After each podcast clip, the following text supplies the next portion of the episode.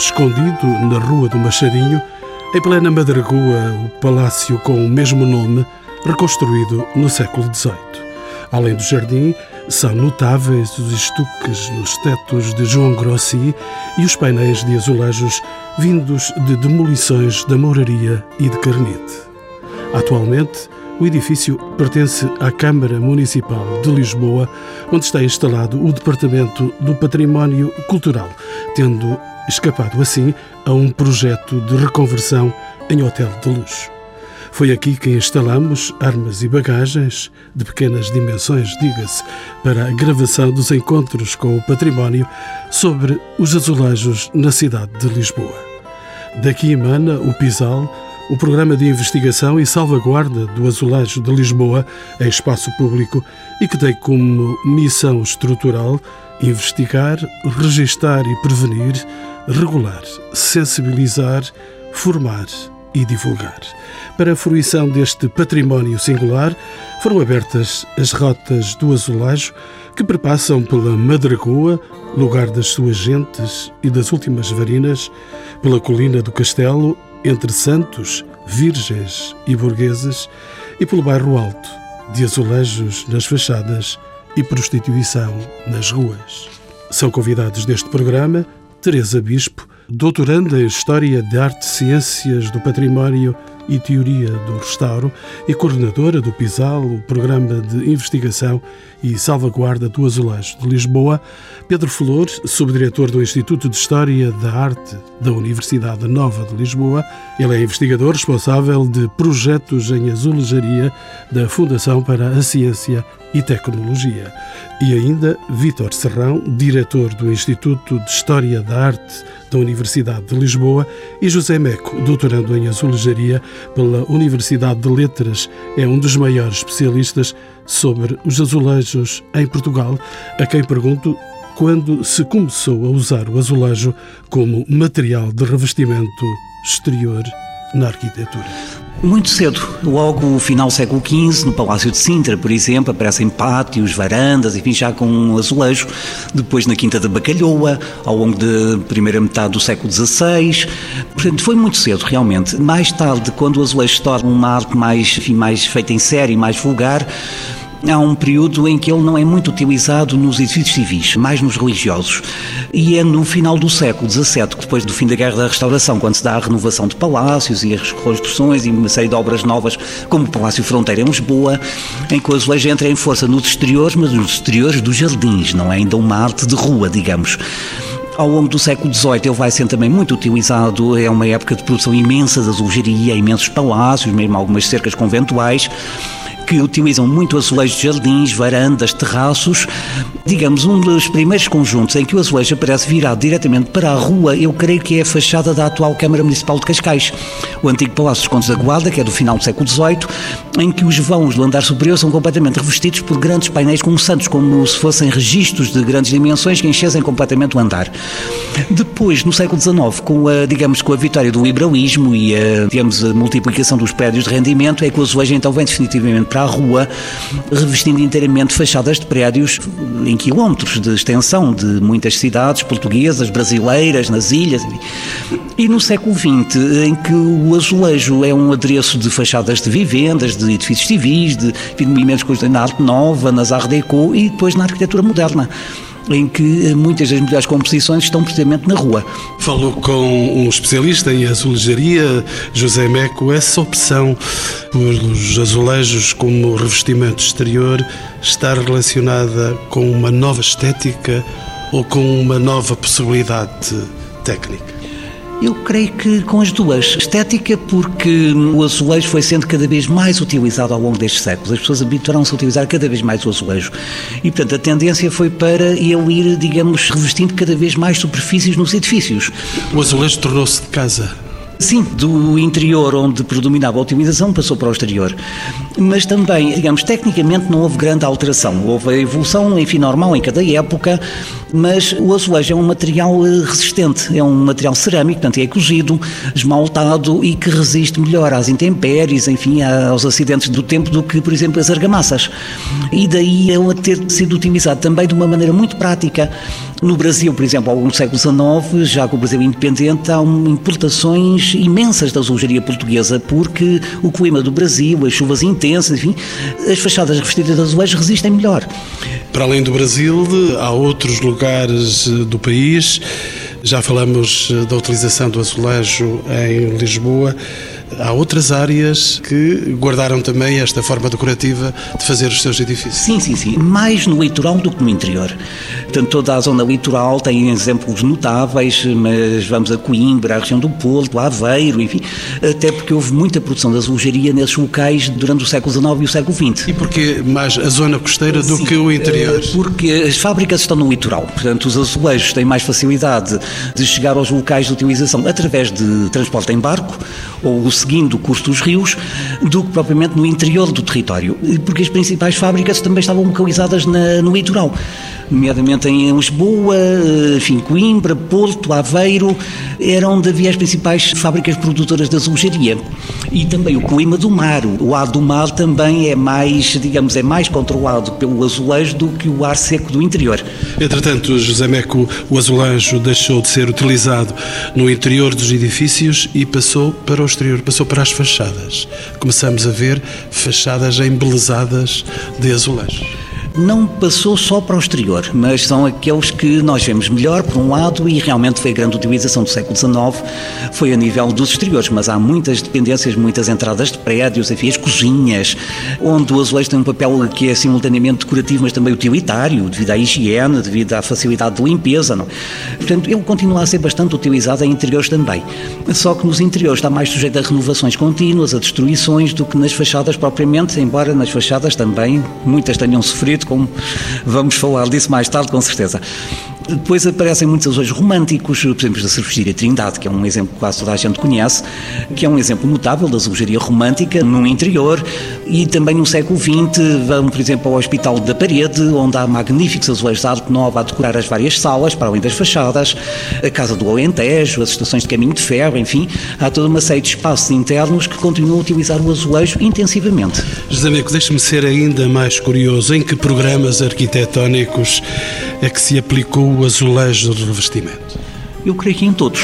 É claro que o azulejo, embora sendo um material relativamente barato, mais barato que outras artes, também custa algum dinheiro. Portanto, não pode ser utilizado, digamos, eh, quando não há os meios necessários para o adquirir. Mas, digamos, a média burguesia, até a igreja, a aristocracia, enfim, todas as forças dominaram economicamente este país, utilizaram intensivamente o azulejo. E, portanto, sempre com um fim que é decorativo, mas também é prático.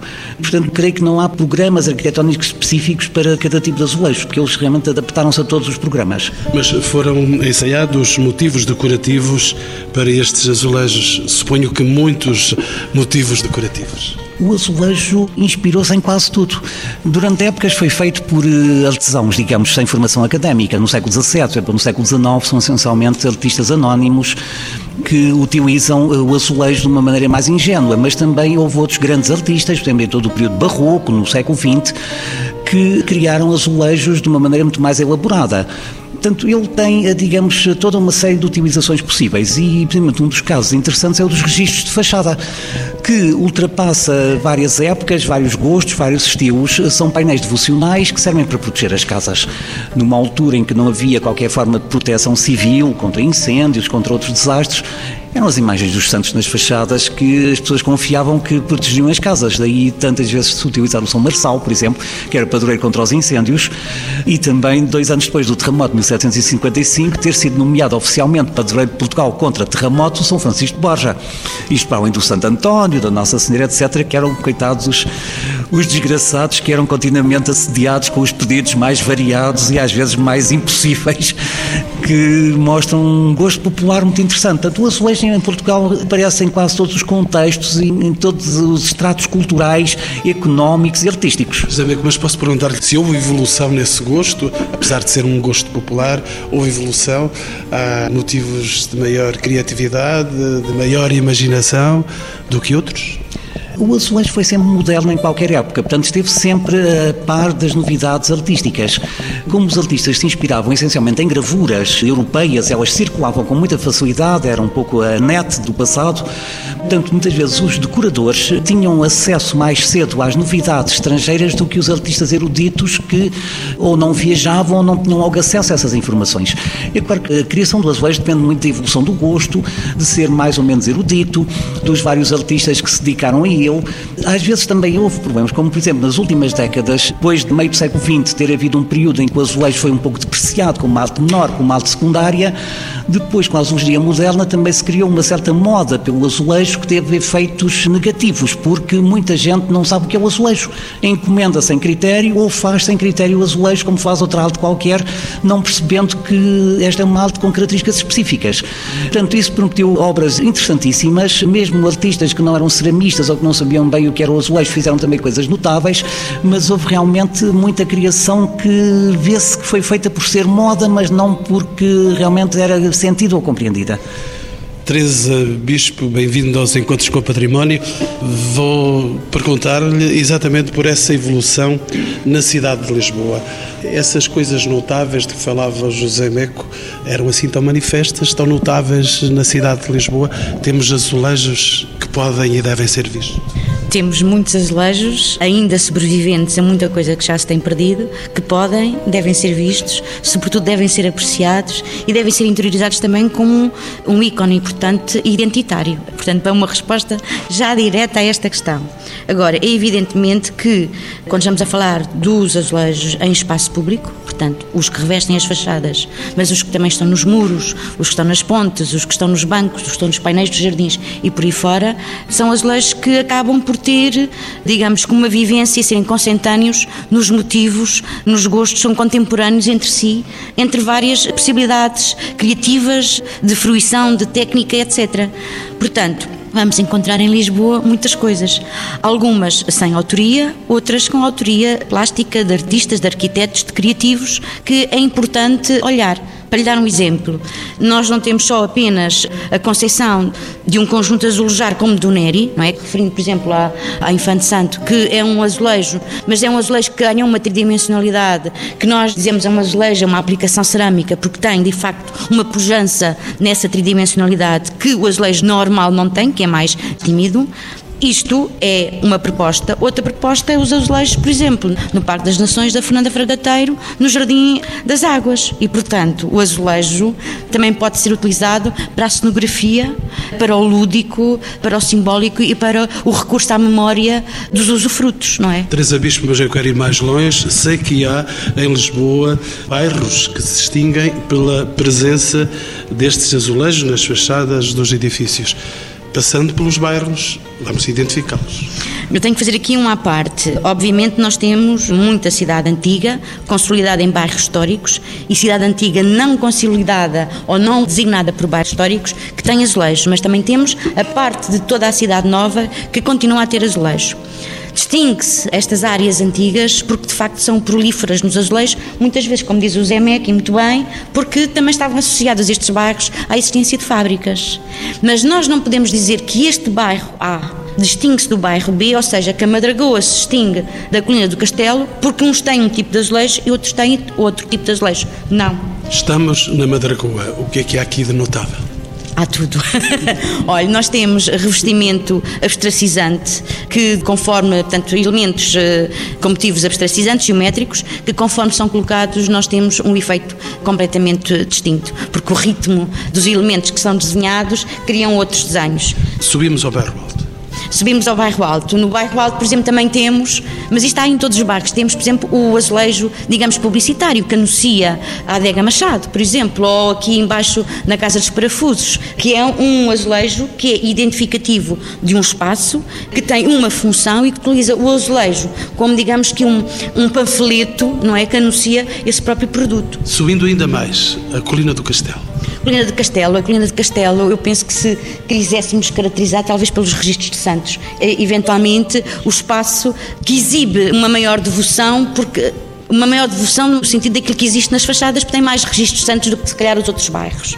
Mas de qualquer maneira, há registros santos nos outros bairros, há elementos abstracizantes e geométricos nos outros bairros, há sempre espaços de informação e de publicidade que anunciam o talho, a mercearia, etc, etc. Localizando-nos no tempo e no espaço, no século XX, o azulejo continuou a ser utilizado como material de revestimento. Não nos fixamos apenas no século XVIII, nem no século XIX, no século XX. Século XX, para lhe dar alguns exemplos, portanto, há toda aquela Avenida Infante Santo, por exemplo, é de olhar para ela nessa perspectiva, também como elemento integrado da arquitetura, mas temos também as estações de metro. Lindas estações do metro de Lisboa, para não falar das do Porto, mas para já estamos em... Nos vários momentos e nas várias fases, para terminar o século XX. Já agora também aquilo que existe no Parque das Nações, eu há bocado falei da Fernanda Fragateiro, mas podia falar do Cabrita Reis, que tem aquela rotunda magnífica, a preto e branco, com azulejos que não têm qualquer desenho, é apenas uma concepção que decorre do pensar, do concepcionar a relação de duas cores, preto e branco, e que de facto cria uma identidade do lugar daquela rotunda. Professor Vitor Serrão, bem-vindo de novo aos encontros com o património, bastante ausente. Há uma grande diferença entre a visibilidade do azulejo contemporâneo e o do século XVII e século XVIII. Onde é que podemos encontrar este azulejo que, apesar de estar na cidade, está naturalmente, digo, naturalmente oculto, ou mais oculto? Pois bem, eu creio que não haverá tanto uma ruptura. Há uma continuidade muito notória, muito eficaz, porque estamos a falar de uma arte que tem tanto de vernacular, decorativo e de legítima em termos de identidade artística de um povo, e que nesta perspectiva é extremamente duradoura porque é uma imagem de marca distintiva, com uma memória própria, uma técnica própria e uma forma de namoro muito eficaz com a arquitetura. E por outro lado, estamos a falar também de uma arte que, evoluindo estilisticamente e acompanhando os movimentos estéticos de cada época, manteve o tronco identitário original quer com arte de vestimento de jardins, ninfeus, fontenários, arcos, quer a nível das fachadas, para não falar da qualidade de interiores, onde tem um papel então aí esmagador. Vitor Sarão, quer-me falar de algum caso específico que gostasse de facto de destacar? Estamos nesta bonita cidade de Lisboa. Eu creio que a escolha é tão complicada porque Lisboa é de facto um, um testemunho ímpar desta modalidade artística em quantidade e qualidade. E durante um largo arco temporal que vai desde o, o limiar da Idade Moderna até à atualidade. E evidentemente que há um conjunto de patrimónios que, pela quantidade, pela notabilidade artística e pelo perigo em que incorrem, justificam uma palavra de maior destaque. E a mim ocorre-me, como ocorreu aos meus colegas também, e tem ocorrido a muito trabalho de campo que está a decorrer, o património notável dos hospitais de Lisboa que parte foram conventos, conventos de frades e de freiras e que mantiveram ao longo do tempo, mesmo depois da época liberal. E por isso estavam tão bem ornados. Quer pelo facto de haver uma encomenda permanentemente renovada de clientelas eruditas, ou conventuais, ou aristocráticas, mas também porque empenhavam a melhor mão de obra do reino. Portanto, estou-me a lembrar que nestes hospitais, obras do grande pintor António de Oliveira Bernardes, do Gabriel Del Barco, do mestre PNP, do Nicolau de Freitas, do Valentim de Almeida, isto é, da melhor mão de obra do barroco português. Mas, da mesma maneira, há também, e podemos verificar, um olhar eh, descomprometido pela Lisboa contemporânea, obras tão relevantes como as de Maria Keile, de Eduardo Neri, nomes que foram referidos. Pedro Flores, bem-vindo também aos encontros com o património.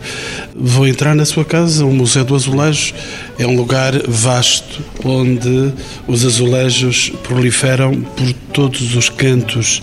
Assim é a Casa do Azulejo. O Museu do Azulejo, como é que se articula com o azulejo que se encontra na cidade? Estamos a falar de um lugar de reserva, de alta reserva, e que relação é que ele mantém com os outros azulejos que estão pela cidade? Bem, começava talvez por dizer que eh, o Museu Nacional do Azulejo não é só a minha casa, eu acho que é a casa de todos nós, porque de algum modo o azulejo encerra um pouco daquilo que há pouco a Maria Bispo falava, de um certo sentido identitário de uma cultura perfeitamente definida, enfim, 14 por 14 centímetros e, portanto, que é essa peça mágica que é o azulejo. E, portanto, nesse aspecto, não quero eh, monopolizar essa casa, porque de facto não pertence. Aquilo que me parece que é fundamental é reconhecer que, de facto, na cidade de Lisboa reside o Museu Nacional do Azulejo, que contém um conjunto vastíssimo de peças cerâmicas, em particular, de facto, o azulejo, e que nos conta uma história desde o seu primórdio até aos nossos dias. O Museu Nacional do Azulejo faz hoje um esforço, e tem vindo a fazer desde a sua fundação, através enfim, do grande João Miguel dos Santos Simões, o grande historiador, um dos grandes historiadores do azulejo em Portugal, tem feito um esforço, dizia, para abrir as suas coleções e dar, de facto, a conhecer o seu património. Curiosamente, o, o número de visitantes que ocorre ao museu é essencialmente de origem estrangeira e, portanto, há aqui um trabalho que o museu deverá, do meu ponto de vista, procurar continuar a desenvolver de chamar e de sensibilizar a população nacional que se encontra arredada deste grande museu. Talvez por estar tão habituada a conviver com azulejos que acaba por não lhe reconhecer, digamos, o estatuto de peça museológica, se quisermos. E, portanto, é essa é, um, um trabalho que, enfim, que, que, está a ser feito e que deve continuar para continuarmos a sensibilizar as populações para o azulejo. Eu sei que no museu há um painel de azulejos sobre a cidade de Lisboa. O que é que mostra esse painel? Isto eh, talvez até como motivação para os visitantes poderem ir olhar e conferir da sua descrição. O grande panorama de azulejo que representa a cidade de Lisboa é, de facto, eu diria, a obra-prima do museu. É considerado tesouro nacional número um, nem por acaso, é uma coincidência em termos de listagem, mas é, de facto, uma obra notável que nos eh, retrata a cidade de Lisboa anterior ao terremoto de 1755. São poucos os testemunhos da nossa cidade anteriores a esse cataclismo, mas, de facto, é através do azulejo que nós conhecemos melhor aquilo que era a cidade anterior ao terremoto. Um painel que sabemos hoje que data do final do século XVII, enfim, quase no início do XVIII, portanto, no cerca de 1700, enfim, a data que neste momento o projeto de investigação que se encontra em desenvolvimento sobre este painel vai, digamos, ao encontro daquilo que já tinha sido vaticinado por José Meco também em 94 sobre essa matéria e, portanto, é um painel de enormes proporções e que nos retrata a cidade desde a sua parte mais ocidental, portanto, em Algés, até depois à parte oriental, precisamente a zona de Chabregas, onde eh, nem por acaso o Museu Nacional do Azulejo se encontra eh, ainda hoje. Por isso podemos dizer, doutora Teresa Bispo, que a identidade da cidade de Lisboa ou de alguns dos seus bairros passa pelo revestimento em azulejo. Podemos, podemos afirmar, para já porque a cidade de Lisboa talvez seja uma das cidades que tem mais azulejo em espaço público, nas suas fachadas, enfim, nos outros elementos que já mencionei, mas porque também me parece que parte daquela que é a luz da cidade de Lisboa, tão falada no cinema, tão relatada na literatura, passa exatamente por essa circunstância de se refletir no vidrado do azulejo, porque também o azulejo traz uma série de cromatismos que ao longe se diluem e lhe criam uma luz que é uma luz particular, que é a luz da cidade de Lisboa. É curioso porque, por exemplo, nós tivemos há muito pouco tempo o Die Zeit, o jornal alemão, que veio propositadamente fazer uma reportagem sobre os azulejos da cidade de Lisboa e sobre o Pisal, que é o programa de investigação e salvaguarda. Apesar disso, Teresa Bispa, desde os anos 80, sabemos que o património azulejar tem desaparecido significativamente das fachadas de Lisboa e, segundo algumas estatísticas, na ordem dos 20% a 25%. Porquê? Nós podemos fazer essa avaliação, eh, esse número, que é um número que é, enfim, estimado por nós, porque nos anos 80 houve um levantamento muito importante pelo Dr. Barros Veloso e a Dra. Isabel Almasquet, um levantamento fotográfico e documental, que nos permite, quando nós estamos hoje a mexer na cidade nessa perspectiva, perceber que, em alguns sítios, ainda não temos essa estimativa para toda a cidade e para todos os sítios levantados, mas que, em alguns sítios, os sítios que têm mais, por acaso têm mais azulejo, perdemos cerca de 20% a 25%, enfim, em cerca de 30 anos. E isso é importante reter porque parte desta perda deve-se à transferência ilícita dos azulejos. Disse transferência ilícita, uh, explicando. Há muitos azulejos que desaparece da fachada porque tem valor e depois pode ser vendido. E o vendido tanto pode ser a nacionais como inclusivamente a pessoas do estrangeiro que têm encomendas eh, específicas nesse sentido. E portanto, azulejo vale algum dinheiro. Alguma droga, uma droga nova? Quase. Se faz com que as pessoas ultrapassem muitas vezes os limites, mesmo até pessoas de bem, com certeza que, de uma forma metafórica, poderíamos alegar que é uma droga nova, porque o património parece dar algum estatuto a quem o detém. nessa medida será com certeza. Teresa Bispo, vamos então ao PISAL. Vamos saber o que é o Programa de Investigação e Salvaguarda dos Azulejos de Lisboa. Tanto quanto sei, surge como uma ferramenta de salvaguarda. Quais é que são os seus principais objetivos?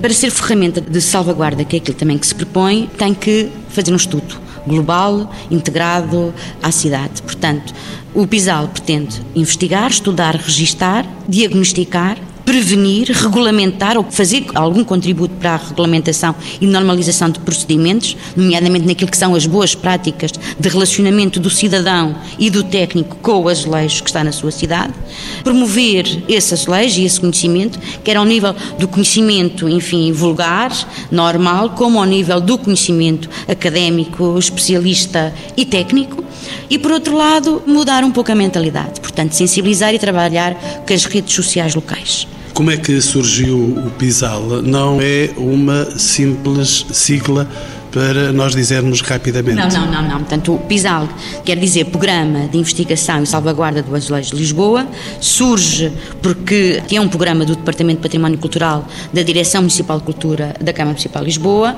Portanto, surge exatamente porque os técnicos já percebem que há períodos de desaparecimento do azulejo e que é preciso fazer alguma coisa. E, portanto, e nesse sentido, começa-se a pensar como é que vamos agir nesse sentido. É claro que não é a primeira vez que a Câmara pensa nisso, já mais pessoas o terão feito.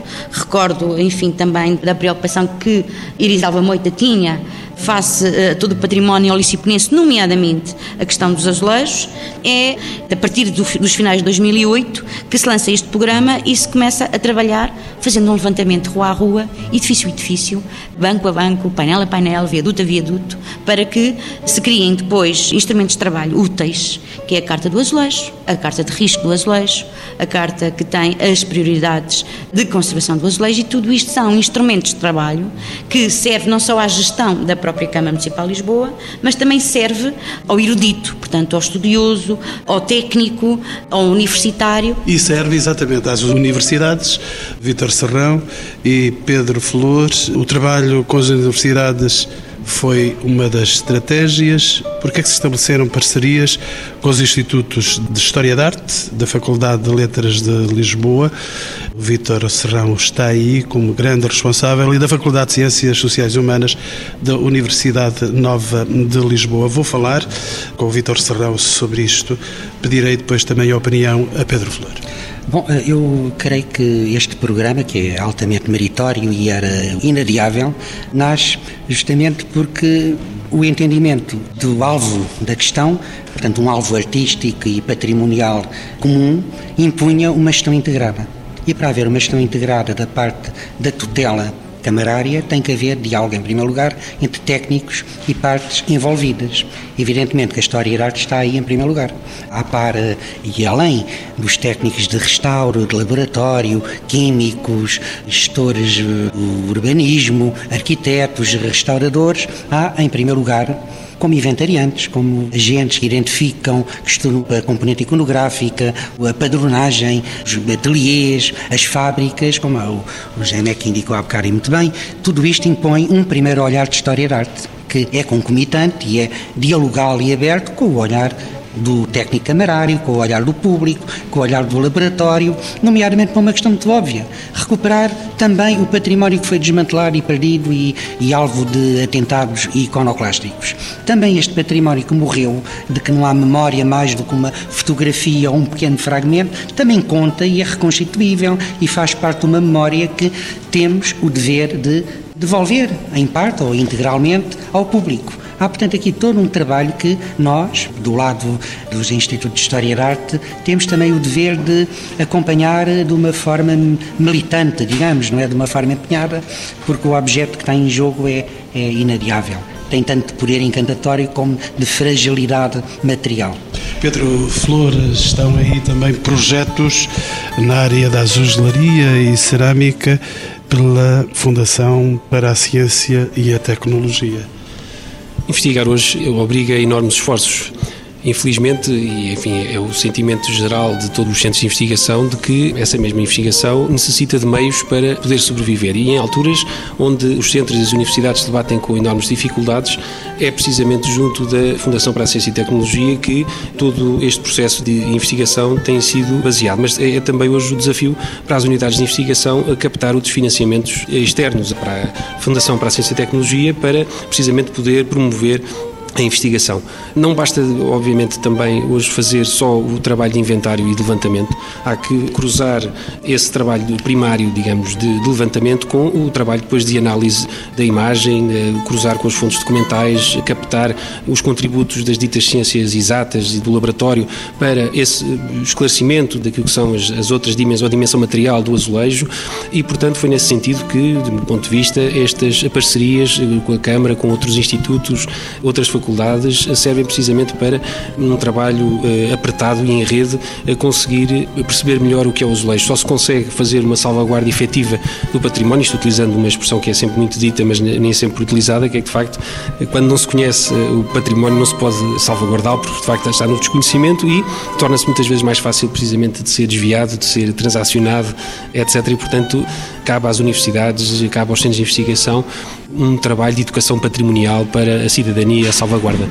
Um intercâmbio necessário entre estas entidades, Vitor Serrão? Inevitável. Estamos numa época em que, até pelas dificuldades que o país vive e pela falta de meios, é obrigatório, como alternativa, haver um maior e mais franco diálogo entre tutelas, partindo da ideia de que o património é comum e é frágil e é inadiável. E é, portanto, um objetivo fundamental da política. Eu acho que este departamento da Câmara, a equipa que dirigida pela doutora Maria Bispo, teve o mérito de pôr a nu e pôr em andamento uma obra gigantesca. No fundo, tardia, provavelmente, porque muito do património de que há memória fotográfica, tudo já foi destruído, desmantelado, até por incúria, por falta de entendimento do terreno. Estou-me a lembrar da Charneca do Lumiar e determinados bairros que foram bastante vitimados por um crescimento descuidado e eh, também por eh, enfim, por o mau entendimento das políticas imobiliárias no terreno, o que torna obrigatório e inadiável este diálogo entre agentes, onde, como digo, os historiadores de arte e os técnicos, tanto a minha faculdade, o meu instituto, que dispõe de uma rede temática, como a nova, a equipa do Dr. Pedro Flor, com os vários projetos que dirige, temos gente altamente qualificada no plano técnico, no plano crítico, no estudo das formas, para poder levar a cabo este diálogo. Doutor Pedro Flor, não corremos o risco, no tempo em que vivemos, o tempo dessa já famigerada crise económica, de os azulejos ficarem um pouco oculados à parede ou descolados das paredes? É tudo uma questão de política e de interesse, não é? Já há muito que se tem vindo a dizer que o património e as indústrias culturais e tudo aquilo que mexe em torno do património, o próprio turismo, etc., são parte de uma receita para aumentar uh, o PIB e, portanto, de algum modo, eu diria que muitas vezes o estímulo nestas atividades, quer de conservação e restauro, que dinamizariam as pequenas e médias empresas e, portanto, numa perspectiva de criação de emprego, etc., são, de algum modo, ou fazem parte daquilo que é um discurso político eficaz e que permitiria precisamente essa promoção do património azulejar. Portanto, cabe eh, à Câmara, cabe também, certamente, às universidades, enfim, conjunto de parceiros nestas áreas que lidam com o património, fazer este trabalho de sensibilização dos agentes da governação para a sensibilização, para sublinhar a importância que o azulejo e as atividades que podem estar associadas a ele servem para essa mesmo, enfim, maior produção, maior riqueza do nosso país, que é de facto a nossa cultura. É algo que de facto não passa no, no discurso político, nós sistematicamente ouvimos falar de outras coisas, mas é de facto, do meu ponto de vista, uma das pontas que podíamos pegar para dar a volta a isto. Doutora Teresa Bispo, no âmbito do PISAL, do seu PISAL, criou-se o Banco Municipal do Azulejo. Que ferramenta é esta? Tem é. ferramentas uh, especiais para é, fazer vingar este banco, este banco municipal do azulejo? Duas ou três notas porque são importantes para lhe dar esta resposta. Por um lado, o PISAL que é para todos os cidadãos, não é? É para disponibilizar e ao serviço de, de todas as pessoas que vivem a cidade e convivem com ela. O PISAL também pretende promover novas propostas criativas de azulejo E, portanto, também tem um prémio que está a ser revisto e que vai ser proposto, que vai ter duas vertentes, uma que permeia a conservação e restauro e outra que permeia a criatividade de novas propostas. Porque também entendemos que o património não é algo estático, aliás, o património vem pela via da arte, que depois tem esta dupla circunstância de arte e de património. O Banco Municipal do Azulejo. O Banco Municipal do Azulejo é para disponibilizar às pessoas todas da cidade, que têm prédios, que fazem obra e que, entretanto, não têm um determinado azulejo porque lhes falta meia dúzia no lado norte da fachada. E nós temos esse azulejo.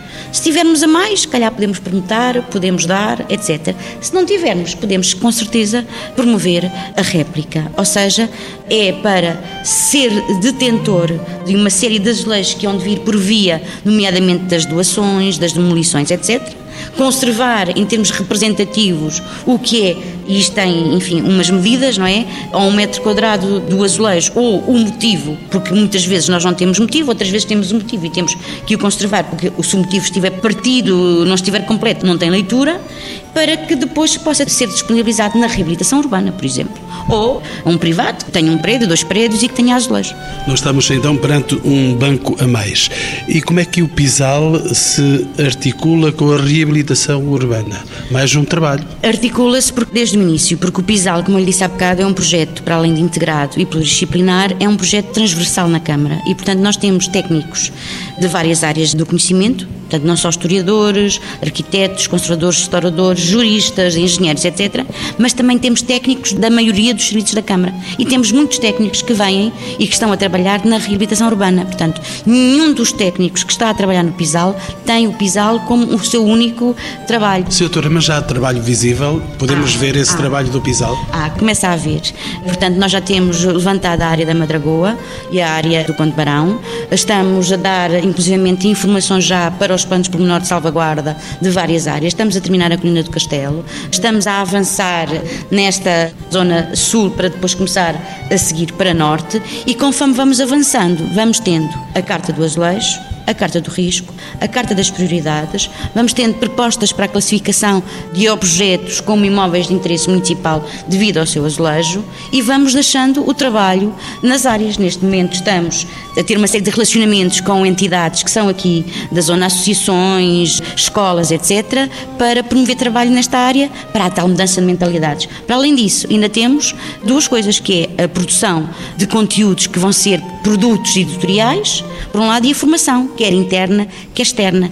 Estamos a preparar neste momento três formações, uma só para técnicos da Câmara, outra para técnicos da Câmara e técnicos da Polícia Judiciária, com quem nós também temos um protocolo, e outra para os agentes, os animadores culturais, os técnicos de turismo, etc, etc, porque também é preciso fazer aqui alguma pedagogia em relação a este património. E ainda, antes de sairmos para a última questão, Professor Vitor Serrano. O mais importante nesta perspectiva de alargamento de um projeto que está a dar frutos e que prova que nasceu bem, era vê-lo aplicado também nos territórios que falam português. Estou-me a lembrar de Belém do Pará, do Maranhão, da Bahia e de outros territórios, porque enfim, estamos a falar de uma arte que tem o tamanho do mundo, pelo menos do mundo que fala português. Também aí há um património a defender, há um património em risco, há um património que não está devidamente inventariado e que impõe o mesmo tipo de cuidados. E aquela pergunta sacral para fechar este programa, José Meco, qual é o futuro do azulejo na cidade de Lisboa? Bom, é difícil. O futuro será aquilo que nós quisermos. O azulejo não tem muita vontade própria, mas nós às vezes temos vontade própria a mais. E podemos determinar que ele continua a renovar-se, a ter um papel importante e podemos também liquidá-lo. Portanto, creio que realmente o azulejo vai ser uma arte moderna e deve continuar a ser. Portanto, deve haver condições para os criadores atuais continuarem a fazer o seu trabalho e a poder fazer um azulejo, como sempre fizeram em qualquer época. Pedro Flor. Cabe muito às universidades e aos centros de investigação, uma vez mais, este papel de continuar o azulejo e o estudo do azulejo e, portanto, através dos três ciclos de estudo hoje em vigor, licenciaturas, mestrados, do curso de doutoramento, curso de aprendizagem ao longo da vida, enfim, tudo aquilo que seja dentro das dinâmicas do ensino e da investigação, certamente que conseguirão promover um azulejo de futuro e um azulejo com futuro para as gerações vindouras e, portanto, estou confiante que, de facto, eh, o azulejo tem futuro na cidade de Lisboa. Vitor Serrão. Estou plenamente de acordo e não querendo repetir o que foi dito pelo Pedro Flor, é óbvio que ao verificarmos na prática o número de mestrados, doutoramentos que aumentaram, não eram imagináveis há 20 anos. E hoje temos, para além do currículo brilhante do GEMECO, que é a maior autoridade na matéria, verificamos que há jovens que estão a trabalharem muito bem em inventários de fachadas, levantamentos de artistas, tipologias, em grande número e com muita qualidade. A par disto, há também o outro trabalho de campo de acompanhamento de restauro e de trabalho de pedagogia para evitar o roubo, para recuperar património indevidamente que está no mercado antiquário ilegal, e para travar uma. e até recuperar núcleos de património roubado e em descaminho, quando há, quando dispomos de inventário. Bem entendido, porque quando não dispomos é muito complicado recuperar e devolver aos proprietários legítimos aquilo que foi indevidamente desviado. Teresa Bispo, a última palavra para a única mulher neste programa mas penso que é a primeira casa, porque aqui normalmente nestas áreas de investigação há bastante paridade. um, Deixe-me só dar-lhe uma nota que me parece importante. O futuro do azulejo, como qualquer outro património, começa e acaba em todos nós. Nós seremos com certeza os melhores protetores, somos os mais diretos interessados. Mas é preciso sensibilizar nas escolas, é preciso sensibilizar nos antiquários, no caso dos azulejos, é preciso nos criativos, nas escolas de design, nas éticas, nos IADs, nos arquitetos que fazem projeto e que têm novas propostas criativas, é preciso sensibilizar nas crianças, nas escolas secundárias, é preciso olhar para o azulejo como algo que de facto tem valor, que é o nosso património, que tem uma originalidade e uma importância muito grande na nossa cidade, no nosso país e além fronteiras, e é preciso sobretudo respeitá-lo. E mesmo depois da última palavra, José Meco? Uma ultíssima. Não, eu queria só tocar num ponto. É que creio que é muito importante esta compreensão maior que se começa a ter do azulejo e em várias áreas, porque muitas destruições têm sido feitas porque os edifícios são considerados só do ponto de vista arquitetónico. E se a arquitetura é má, podem ter azulejos notáveis e não interessa. São arrancados, são destruídos, são vendidos, enfim. Portanto, é preciso começar a ver uma perspectiva nova de que um edifício que tem bons azulejos vale por isso. Não precisa ser boa arquitetura. E muitas vezes a arquitetura até é boa, como aquela vivenda do Restelo, moderna, que está coberta de azulejos do Almada Negreiros e que nunca foi classificada pelos organismos oficiais porque era considerado como uma arquitetura que não merecia, quando até era muito boa e um edifício revestido de azulejos do Almada Negreiros, eu acho que isso é suficiente para classificar seja o que for. E realmente tem havido uma série de problemas, parte foi arrancada, estão, enfim, ainda está, creio que em discussão o que é que se vai fazer essa casa, mas o azulejo deve manter-se essencialmente no sítio onde foi concebido. Daí o grande problema dos hospitais civis, é que não basta salvar aqueles azulejos retirando-os de lá e baldando-os ou montando-os em museus, é que é naqueles sítios onde eles foram concebidos que eles devem continuar, digamos, na maior parte dos casos, eh, sobreviverem. E, portanto, é preciso realmente novas perspectivas, novas ideias sobre o azulejo para não cair nesta pecha de classificar as coisas só pelo valor arquitetónico. Como se o azulejo não fosse um elemento tão importante como as outras artes decorativas que estão em jogo.